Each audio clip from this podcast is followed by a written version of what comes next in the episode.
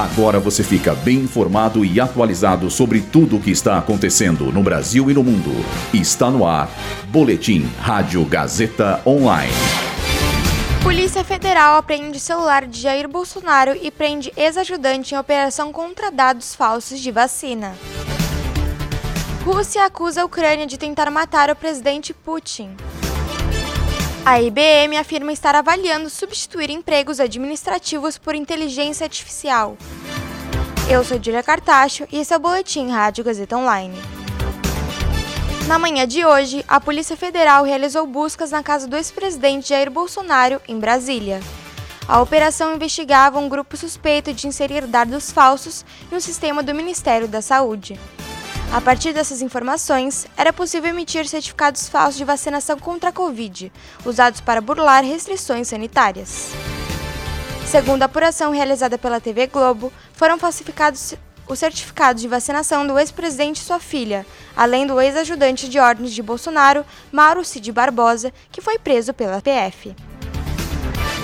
A Rússia afirmou que a Ucrânia tentou atacar a sede do governo com a intenção de assassinar o presidente Putin. De acordo com o porta-voz da sede, a tentativa ocorreu ontem à noite, mas forças do país conseguiram impedir o ataque. A organização também afirma que a ação foi um ataque terrorista planejado e, por isso, se considera no direito de retaliar.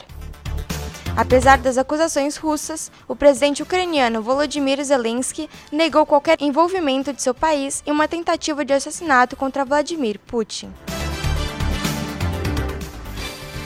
O presidente executivo da IBM, International Business Machines, afirma estar considerando substituir empregos administrativos por inteligência artificial. A empresa norte-americana tem foco para a área de informática e tecnologia da informação.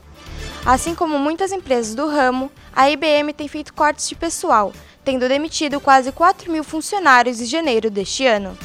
Contudo, o grupo contratou 7 mil pessoas no primeiro trimestre. Esse boletim contou com roteiro de Júlia Lozano e Luísa Borgli, suporte técnico de Ignacio Santiago, supervisão técnica de Roberto Vilela, supervisão pedagógica de Rogério Furlan, direção da Faculdade Casper Libero, Marco Vale.